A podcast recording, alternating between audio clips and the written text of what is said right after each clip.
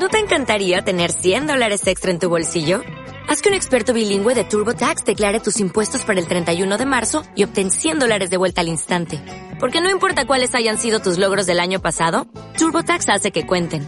Obtén 100 dólares de vuelta y tus impuestos con 100% de precisión. Solo con Intuit TurboTax. Debes declarar para el 31 de marzo. Crédito solo aplicable al costo de la presentación federal con TurboTax Full Service. Oferta sujeta a cambios o cancelación en cualquier momento.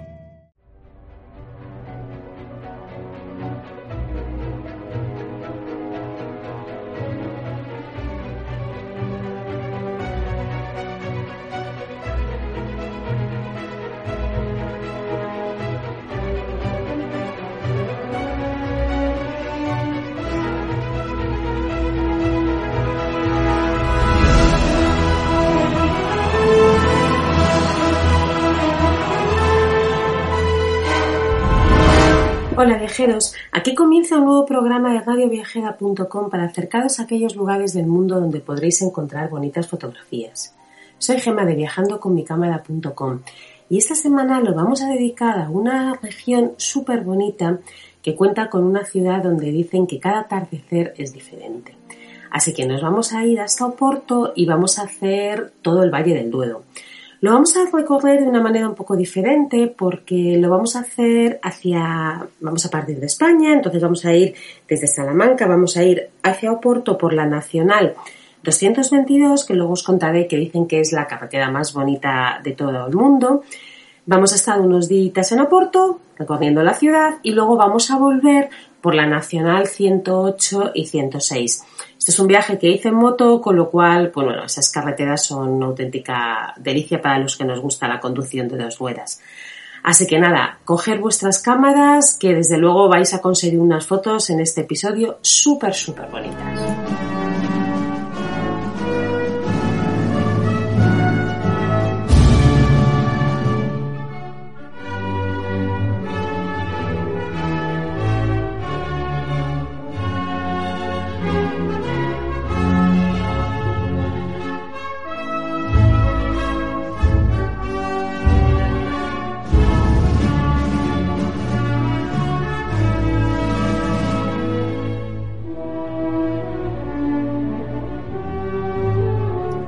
El río Duero, su valle y las riberas que la acompañan desde que entra en territorio portugués hasta que desemboca por esa ciudad que os decía que cada día tiene un atardecer diferente, son un tema dominante en la extensa obra del gran cineasta portugués Manuel de Oliveira. Vais a verlo a lo largo de muchas obras, de muchos libros. Es una zona muy, muy recurrida, no solamente por escritores, cineastas, pintores, porque tienen muchísimos recursos. El nombre de este río es proveniente del latín Dudius Flumen, pero con un origen celta. Se podría sospechar que los romanos tomaron el nombre de las tribus celtas que avistaban el río y adoraban al dios Dudius, representándolo con una red de pesca en sus manos. El río que nace en el sistema ibérico, en Soria, transcurre por territorio internacional entre España y Portugal durante más de 100 kilómetros, formando una grieta tan espectacular que abruma a quien se deleita con esa con ese agua, ¿no? Es una zona realmente increíble, son unos pueblos detenidos en el tiempo y esas carreteras sinuosas que no quieres abandonar jamás en la vida, ¿no? Decía Miguel Torga, el Duero, la realidad más seria que tenemos. Es la única evidencia inconmensurable con que podemos deslumbrar al mundo. Vamos a comenzar por Barca de Alba y por la Quinta de Batoca, donde Erra Cunqueiro, el gran poeta portugués, plantó más de 100.000 especies frutales. Se accede a ella por una preciosa carretera que discurre en zigzag por una estrecha franja de terreno entre el río y las altas montañas. Decía Alfonso Armada en su libro Por carreteras secundarias que en este tramo de carreteras, que es la Nacional 221, no de la que os comentaba antes, todavía esa no hemos llegado, que se observaban los campos bien tratados, los viñedos en terrazas, olivos, naranjos, junto a las aguas y pequeñas huertas. Desde aquí se puede acceder al mirador más alto de los márgenes del Duero en zona internacional que se llama el Penedo Dudao, desde donde se pueden observar las águilas a nuestros pies. Ahí ya podéis conseguir realmente unas fotos magníficas, ¿no? Si continuáis por esa zona, vamos hacia Freixo de Espadacinta y atravesamos el pueblito que se llama Torre de Moncorvo, que es un pueblo bastante de paso, para, tanto para la gente que va en coche como en moto, es un sitio pues, muy, muy recorrido para dormir, ¿no? Y de ahí ya llegamos al gran pueblito y conocido pueblito Vilanova de Foxcoa. Eh, ahí es donde yo decidí comenzar la ruta de la famosa Nacional 222. Eh, ¿Y por qué la 222? Porque la idea era recorrer el Valle del Río Portugués, como os decía, por esa nacional, llegar a Porto y luego realizarla por la otra orilla. Esta carretera, como os decía, la Nacional 222, está realizada a imagen y semejanza al transcurso del río y está catalogada como una de las carreteras más bonitas del mundo. Esta preciosa carretera, que no defrauda, que la recorre serpenteando entre viñedos y árboles frutales, es una carretera muy muy recomendada para la gente que le gusta las motos, pero también para la gente que le gusta conducir y la gente que no solamente le gusta conducir, sino que realmente te gusta parar en cada, en cada esquina, en cada rincón para conseguir una buena toma. La compañía Avis reunió a un grupo de expertos, entre los que estaba, por ejemplo, el diseñador de circuitos de Fórmula 1, Hernán entre los cuales y ellos realizaron un experimento matemático siguiendo estos criterios.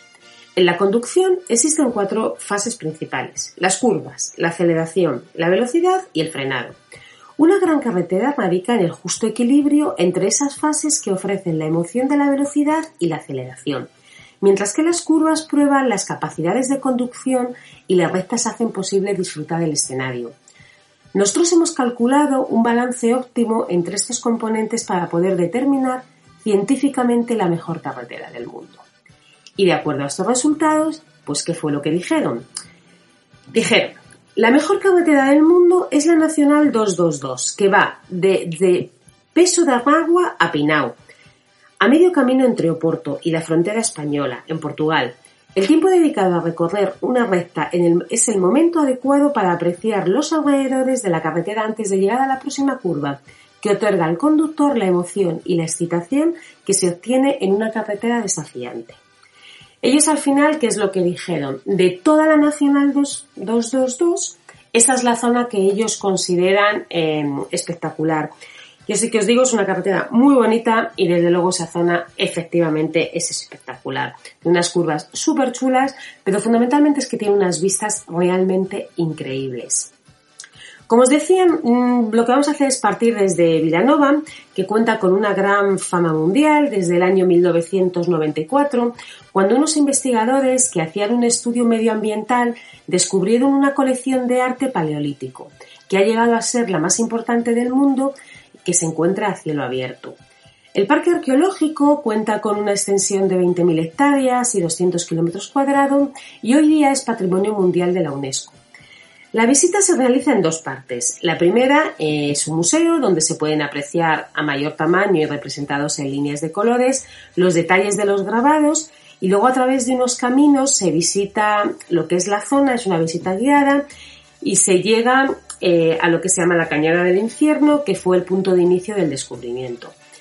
Em, bueno, a mí me parece un sitio espectacular porque me encanta el arte, con lo cual yo creo que merece la pena. Eh, podéis encontrar muchísima información en su página web que es www.arte-coa.pt. En su tranquilo barrio antiguo también podéis encontrar zonas muy chulas para las fotos, son casitas de, bueno, de colores, en, en callejuelas adoquinadas, podéis ver una pequeñita iglesia y también una antigua capilla, bueno, una pequeña capilla en una antigua sinagoga. Si dejamos este pueblito y avanzamos por la preciosa carretera, se atraviesan valles llenos de, vides, localidades como por ejemplo la de San João de Pesqueira, que es conocida por ser un paraíso natural para los pescadores y por su cercanía al bonito mirador llamado San Salvador del Mundo, que puede ser admirado tras la visita del Museo del Vino, así que ahí podéis hacer un día completito. Desde este mirador se pueden divisar los rápidos del río destacando el que se conoce como la Baleira, que tiene especial importancia histórica, pues en él se ahogó el barón Forrester en 1861. Esta persona está ligada a las primeras casas inglesas que explotaron el vino de Oporto y al que se le deben los primeros estudios científicos, geográficos y cartográficos sobre la región. Además, también se puede observar, pues, por ejemplo, la Capilla de la Misericordia, en cuyo interior se encuentra una imagen de la Reina Santa Isabel y de la Virgen de los Remedios. Si proseguimos por la pintoresca carretera, eh, bueno, pues llegamos a una zona donde comienza, pues lo como decía Avis, como yo también desde luego lo, creo, donde comienza esa, esa zona súper bonita de terrazas de viñedos, encaladas con las quintas, donde se puede degustar los mejores soportos famosos en el mundo entero. La pequeña Pinao se asienta en un meandro rodeada de bodegas, con una estación de tren súper chula porque está toda ornamentada en azulejos blancos y azules. Y tienen imágenes de la vendimia. También podéis fotografiar ahí el andén de madera, con lo cual es una parada completamente obligatoria. Desde cualquier quinta que os encontréis por el camino, eh, las vistas son espectaculares porque normalmente están bastante, bastante elevadas. Hay otras que están a ras del río también, que también son chulas. Pero bueno, eh, hay otro mirador también muy bonito que se llama el Casal de Olivos, que está situado a unos 4 kilómetros y que se accede a él por la carretera 585 dirección a Sabrosa. Cuidado que mucha gente se pierde y al final no lo encuentra. Eh, si proseguimos hacia Peso de Regua, eh, bueno, pues no se deja de admirar la espectacular región vinícola que fue declarada Patrimonio de la Humanidad en el 2001. Merece muchísimo la pena parar en el mirador de San Leonardo Galarufa. Yo sí que os digo que si tenéis que elegir alguno, elegir este. Aquí Miguel Torga decía que era un exceso de la naturaleza, lo que se podía contemplar desde él. También se puede visitar el mirador de San Antonio, pero después de ver los dos anteriores, de verdad que al final estos ya me desmerecen un poco la visita, ¿no? A ver, todos son bonitos, pero es que los otros son espectaculares. Desde esta localidad el río es navegable, es un lugar de mucho tránsito ya que se encuentra la mayoría de las compañías que realizan recorridos turísticos por la región. Eh, aquí, ¿qué es lo que hace la gente? Pues bueno, pues coge un barquito y se pasea por toda la zona del río y las fotos, pues lógicamente son diferentes, ¿no? La localidad ocupa un lugar importante en la comercialización del vino, ya que desde la antigüedad estos vinos se transportaban en unos barcos llamados rabelos, que son barcos de vela tradicionales en los que se transportaban estas mercancías. Fundamentalmente, ¿qué es lo que se transportaba? Lógicamente el vino de Oporto, ¿no? Para comercializarlo. Eh, estos barquitos, si no los veis por aquí, no os preocupéis porque los vais a poder fotografiar en Oporto, que hay muchísimos. Para conocer más sobre el vino y la región, pues, pues podéis dedicar un ratito al Museo del Duero que está ubicado en un almacén reformado a orillas del río. Si dejamos esta zona y volvemos otra vez a nuestra Nacional 222, dejamos atrás una ciudad que a mí me encanta que se llama Lamego. Es conocida como la joya portuguesa por ser la localidad con mayor concentración de monumentos históricos por metro cuadrado del país. Posee la gran iglesia de Nuestra Señora de los Remedios, reconocida por la monumental escalera diseñada por Nicola Nasson, que asciende en zigzag a ella, ¿no? Eh, con más de 650 escalones y decorada con escenas de azulejos, tanto azules y blancos, ya sabéis que esto es como la institución de Portugal. Hay un montón de fuentes, estatuas. La verdad es que la convierten en una de las mejores obras rococó del país. Si no queréis subir andando, siempre está la opción de una carreterita, ¿vale? Que, podéis subir por ella. Eh, para los que vais en moto, por supuestísimo, adoquinada, ¿vale? Como ya estamos acostumbrados en este país. Pero bueno, esto es totalmente transitable, bien y, nada que ver con lo que nos podemos encontrar en otros lugares. La carretera va hacia, bueno, pues va hacia la iglesia por detrás y os lleva justo hasta la misma puerta. Eh, aquí también podéis visitar el Museo de la Ciudad, situado en un palacio del siglo XVIII, pero esto ya en el pueblo, ¿vale? Aquí ya no sería la iglesia. Y podéis recorrer el centro histórico donde destaca la Catedral de Nuestra Señora de la Asunción y un pequeñito castillo rodeado de casas de piedras. Si continuamos por nuestra bonita carretera, dirección a Oporto, vamos a atravesar pueblitos como por ejemplo Resende, Oliveira del Duero, Cinfaes, y dejamos atrás ya em, lo que son esos pueblitos chiquititos, discretos, que son muy bonitos, ¿vale? Pero que, los podéis, mm, bueno, pues realizar un poquito más de pasada, ¿no? Podéis parar a hacer alguna foto, pero tampoco hace falta deteneros mucho, mucho en ella. Entonces, dejando atrás estos pueblitos, pues llegamos a una ciudad donde, como os decía antes, los atardeceres han servido de inspiración a poetas y a cantantes, ya que mezcla los colores ocres y naranjas reflejados en las fachadas de las casas y de las riberas, los puentes y de los revelos, que adornan el río en una imagen que de verdad se os queda grabada a la retina y es realmente increíble. Hay muchísimos lugares donde fotografiar esos atardeceres. Yo os recomiendo, por ejemplo, el monasterio de la Sierra del Pilar, la conocida Roca de los Gatos, que es un lugar, bueno, es poco, es poco accesible, ¿no? Pero merece la pena el esfuerzo para llegar a ella. El Paseo de las Fuentes, el Palacio de Cristal, los miradores de la Victoria de Grilos, la estación del teleférico o el Paseo de las Virtudes. Como veis, tenéis muchísimos sitios donde elegir para, para realizar esas fotos mm, realmente increíbles, ¿no? Y antes de pasar un poquito a, a ver esta ciudad, vamos a deleitarnos un poco con su folclore.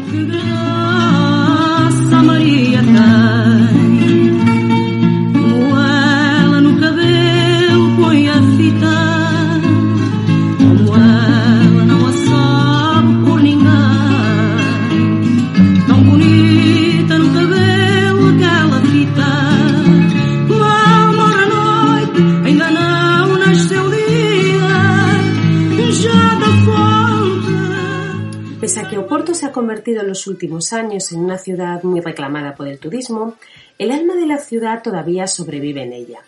Elegida como mejor destino europeo en 2017, es una ciudad calurosa y de una belleza hecha de pequeños encantos. Es fácil encontrar rincones en calles o callejuelas poco transitadas, donde sus edificios están desgastados por el sol y junto con el poco mantenimiento de los mismos, pero bueno, aún así crea unas vistas de postal desde cualquiera de sus puentes o riberas increíbles, ¿no? Eh, hay un dicho portugués que dice, mientras Lisboa presume, Oporto trabaja.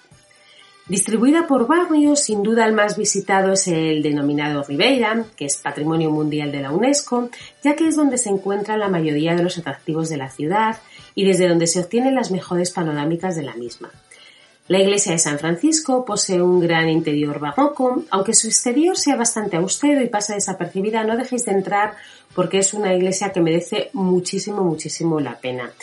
Eh, tiene un gran museo de arte sacro y sus catacumbas hacen que esta vista, mm, bueno, yo creo que es bastante imprescindible dentro de este barrio. Además encontramos el Museo de la Misericordia, el Palacio de la Bolsa, los Jardines del Infante, el infante Don Enrique, me parece que era, y uno de los lugares más fotografiados de la ciudad, el puente de Don Luis I. Fue finalizado en 1866 por un discípulo de, de Eiffel, ¿no? Con lo cual, bueno, pues ya simplemente con eso ya tiene su, por lo menos su curiosidad, ¿no? Actualmente por su parte inferior circulan los coches y por la parte superior los peatones y en una línea, y también hay una línea de metro, ¿vale? Pero lo normal es que en su parte inferior siempre haya ríos de personas que transitan por todas las pequeñitas cedas, complicando cada vez más el tráfico. Yo recuerdo la última vez que estuve fue un auténtico error. Intenté ir hacia, hacia la ribera lo que es con la moto horrible, o sea, coches, gente, mm, personas por todos los lados, la gente se cruza con los adoquines, eh, las carreteras están mojadas porque a todo el mundo se le cae todas las bebidas que van por la calle. Es un horror, pero de verdad que si conseguís bajar, eh, esto lo digo para la gente que vais en moto, eh, hasta abajo, que por supuesto que se puede, em, de verdad merece la pena porque luego las fotos de la motito moran un montón, ¿no? Eh, bueno, hacia el norte encontramos la Gran Catedral, que fue fundada en el siglo XII, aunque su mayor reconstrucción fue del siglo XVIII, pero aún así todavía se pueden ver restos del románico de antaño. Cerca también podemos encontrar la iglesia de San Lorenzo, los restos de la antigua muralla de la ciudad, la iglesia de Santa Clara o el Teatro Nacional y aquí también tenéis otro mirador muy chulo que se llama Mirador de Rúa de Saldas, y quizás sea uno de los sitios donde vais a conseguir las mejores fotos de la ciudad, ¿vale? aquí ya sabéis que cada uno un poco donde busquéis, ¿no? Yo os he dicho muchos miradores porque, bueno, cada uno tenemos luego una forma de hacer las fotos, ¿no? Pero bueno, este sitio eh, gusta muchísimo. Si os acercáis hacia el barrio del Boam, eh, podemos disfrutar de una de las estaciones de ferrocarriles más bonitas de Europa es la estación de San Bento, donde parece que retornamos realmente al pasado, ¿no? Entramos y hay un recibidor decorado con más de 20.000 azulejos en azul y blanco y lo que portan son escenas históricas. Entonces, bueno, es muy, muy chulo, no dejéis de visitarla. La zona norte es el lugar donde se encuentran algunos de los lugares más fotografiados de la ciudad, como por ejemplo la Torre de los Clérigos, diseñada por el maestro Nicolás Nasoni a mediados del siglo XVIII. También podemos encontrar la iglesia del Carmo y la librería Leyo, que está decorada en madera y vidrieras y es muy reconocida por aparecer en las novelas de Harry Potter, ¿no? recuerdo la primera vez que la vi, a mí me dejó fascinada, fascinada, una librería que yo no había visto en ningún sitio del mundo. Es cierto que luego ya salen las pelis, luego ya todo el mundo va, ahora ya que yo se ha convertido en un parque temático, de hecho yo no lo sé, pero me han dicho que cobran a la entrada ahora y que luego si, si te compras algún libro te lo descuentan, o sea, ya lógicamente ya no tiene el encanto que tenía, pero desde luego, si hablamos de la belleza como tal de la librería, es muy, muy bonita. Eh, y luego ya podéis seguir hacia el barrio de Miragaia, que mm, ahí podemos encontrar el jardín de mm, Cordaira o el Centro Portugués de Fotografía, el cual fue una cárcel durante la dictadura de Salazar. Ahora mismo lo que hay es que, bueno, pues alberga exposiciones temporales de fotografía y realmente acercados porque normalmente esas exposiciones son buenísimas. Eh, hay muchas veces que exponen gente Nobel y con una calidad fotográfica brutal y otras veces, bueno, pues hay, exposiciones de fotógrafos muy, muy conocidos, ¿no? Pero yo siempre que voy intento acercarme porque siempre merece la pena. Algo que no hay que perderse también de este barrio es el fascinante mercado. Ya sabéis que tengo verdadera pasión por los mercados. Este es de acero forjado, fue construido en el siglo XIX y es un sitio donde las fotos a mí me encantan porque ya sabéis que mezcláis los colores de las frutas, las verduras y esto todo en hierro forjado vais a conseguir unas fotos bastante chulas incluso para la gente que le gusta las fotos en blanco y negro, ¿no? El, hierro forjado queda muy bien en el, en el blanco y negro. No hay que dejar de fotografiar, por supuesto, el mosaico de tejado rojos que se puede observar desde el Mirador de la Victoria, sobre todo al atardecer. Em, a mí me encanta ese mirador porque veis lo que es el techo de la ciudad, pero no desde muy alto, con lo cual podéis apreciar bastante las diferentes formas de los tejados, los diferentes colores. Y a mí es una foto que me gusta también mucho. Uno de los barrios más tranquilos de la ciudad es el de Masadelos, que es donde se puede pasear por los jardines de su Palacio de Cristal, o bien visitar el Museo del Vino de Oporto, que está ubicado en un gran almacén, reformado. También podéis ver el Museo del Carro Eléctrico, que para los amantes de los tranvías, bueno, pues es una verdadera delicia. En Boavista, que es uno de los barrios más modernos, eh, podemos encontrar la Casa de la Música, que es el alma cultural de la ciudad y es sede de la Orquesta Nacional. Aquí se encuentra otro de los mercados que a mí me gusta mucho ir. Eh, es un mercado completamente reformado, y, pero recoge ese aire local, ¿no? Mm, es un lugar con mucha vida, brilla por sí solo y como es poco frecuentado por los turistas, pues ellos se mantienen bastante en, su forma, ¿no? No tienen que estar... Yo hablaba con un un día que me decía, jo, es que al final nos fotografiáis en todas partes y aquí nos sentimos un poco libres, ¿no? Lo que nos pasa un poco en todas las ciudades. Al final buscamos esas fotos diferentes y aquí las podéis encontrar porque yo las veces que he ido no he visto excesivos turistas. Hay otros barrios, como por ejemplo el de Font de Douro, donde se encuentra el Parque de la Ciudad o el Jardín del Paseo Alegre. Y también podemos encontrar el famoso barrio de Vila Nova de Gaia, que es en realidad es una localidad diferente, pero está tan unida que ya muchos, bueno, pues lo tomamos como, como un barrio de Oporto, ¿no? En esta zona es donde se encuentran todas las bodegas del vino de Oporto, y si no todas muchas, por ejemplo, Ferreira, Ramos Pinta, Porto Cruz, Calén, Sandema, y ahí también podemos eh, encontrar el Jardín del Morro, donde, bueno, pues tienes unos atardeceres realmente impresionantes, ¿no? No te van a dejar indiferente nunca. El vino de Oporto posee un sabor intenso, es una textura sedosa, es bastante dulce, tiene una variedad increíble y bueno, pues te, te guste o no te guste, em, desde luego lo que no te puedes ir desde la ciudad sin disfrutar de una buena cata de vinos, ¿vale? Donde sea, pero eso no os lo podéis perder. Y bueno, pues después de pasear por esta ciudad tan rápido, tan rápido, que, casi no nos hemos enterado, nos vamos a ir de esta divertidísima ciudad romántica, brillante, llena de color, y vamos a continuar hacia la otra ladera del río, como os decías al principio, si os acordáis, hicimos lo que es una ladera del valle, eh, hemos llegado hasta la desembocadura de este río, y ahora nos vamos a dar la vuelta y vamos a ir por otras carreteritas muy bonitas, para la gente que le gusta sobre todo las motos, que es la Nacional 108 y la, y la 106, ¿no? Em, salimos de Oporto, mm, por ahí sí que, sí que es verdad que a mí me sorprendió porque todo el mundo me hablaba de la Nacional 222, la que hemos hablado antes, pero nadie me contaba esto. Entonces, bueno, yo la vi, decidí pasar y bueno, me, encantó, no sé si más que la otra, o sea, es una carretera preciosísima, es una carretera muy, muy, muy, muy transcurrida por la, por la gente allí, los moteros les encanta. Y es una carretera que discurre por la ladera del río con unas vistas increíbles. Em, yo quizá fue donde más motos vi, ¿vale? Con lo cual, no sé, pues algo será, ¿no? Al salir de Oporto hay que dirigirse hacia Balbon y a la altura de Lixa se pierden las vistas del río, que se continúa, bueno, pues luego ya por la propia 108, ¿no? Si vais en moto, no en coche, porque en coche es más complicado, pero si vais en moto también se pueden coger algunas carreteras comarcales que aunque no van por la ladera, pasan por una zona muy bonita. Digo que en coche es más complicado porque yo las pasé en moto y es verdad que cuando te encuentras, cuando se encuentran dos coches, pues bueno, tienen sus complicaciones, ¿no? Em, con lo cual, si no queréis arriesgados, vais por la otra y, se acabó. Continuando por, por Sobridos, empieza a divisar nuevamente las curvas del río, de las laderas, de las vides, las quintas, y alcanza gran belleza cuando se pasa por localidades como Eja o como Torrao. Sí que es cierto que a mí me parecía ya maravillosa, pero lo mejor todavía quedaba por venir. El trayecto que va desde, desde ahí hasta la Quinta de Santiago es realmente increíble. La carretera sube y baja a su antojo, el río aparece y desaparece, te regala unos miradores increíbles, como por ejemplo el de Frende o el que está en la propia Quinta de Vista Alegre.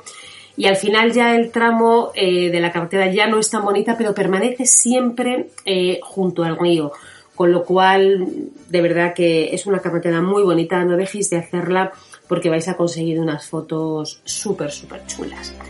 Y bueno, viajeros, eh, espero que os haya gustado nuestro pequeñísimo recorrido por Oporto y su Valle del Duero. Si necesitáis información, ya sabéis que en mi blog podéis encontrar viajandoconmicámara.com, me podéis escribir y yo estaré encantada de ayudaros.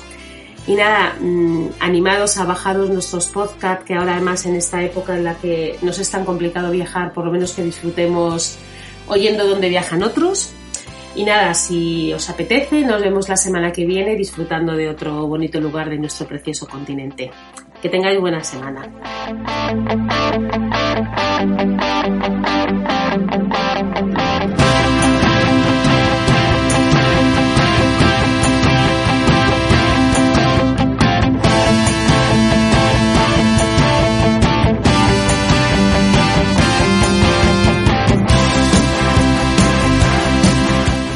Descarga ya la aplicación móvil de Radio Viajera totalmente gratis, sin planes premium y con todos los podcasts geolocalizados, los destinos contados por periodistas y bloggers de viajes en primera persona, para que no te pierdas ningún detalle en tu próxima escapada.